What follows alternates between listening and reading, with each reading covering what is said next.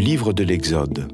Or vint le jour où Moïse, qui avait grandi, se rendit auprès de ses frères et les vit accablés de corvée. Il vit un Égyptien qui frappait un Hébreu, l'un de ses frères. Regardant autour de lui et ne voyant personne, il frappa à mort l'Égyptien et l'enfouit dans le sable. Le lendemain, Moïse sortit. Voici que deux Hébreux se battaient.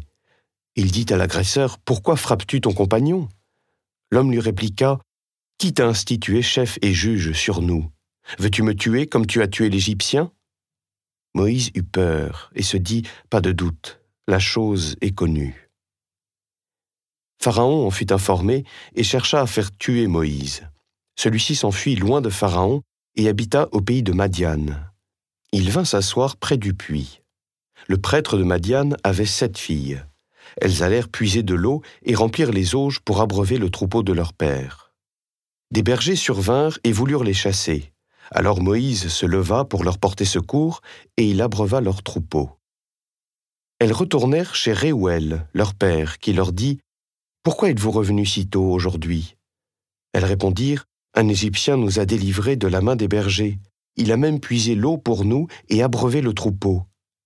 Mais où est-il? demanda Réouel. Pourquoi l'avez-vous laissé là-bas? Appelez-le, invitez-le à manger. Et Moïse accepta de s'établir chez cet homme qui lui donna comme épouse sa fille Sipora. Elle enfanta un fils à qui Moïse donna le nom de Gershom, ce qui signifie immigré en ce lieu. Car dit-il, je suis devenu un immigré en terre étrangère.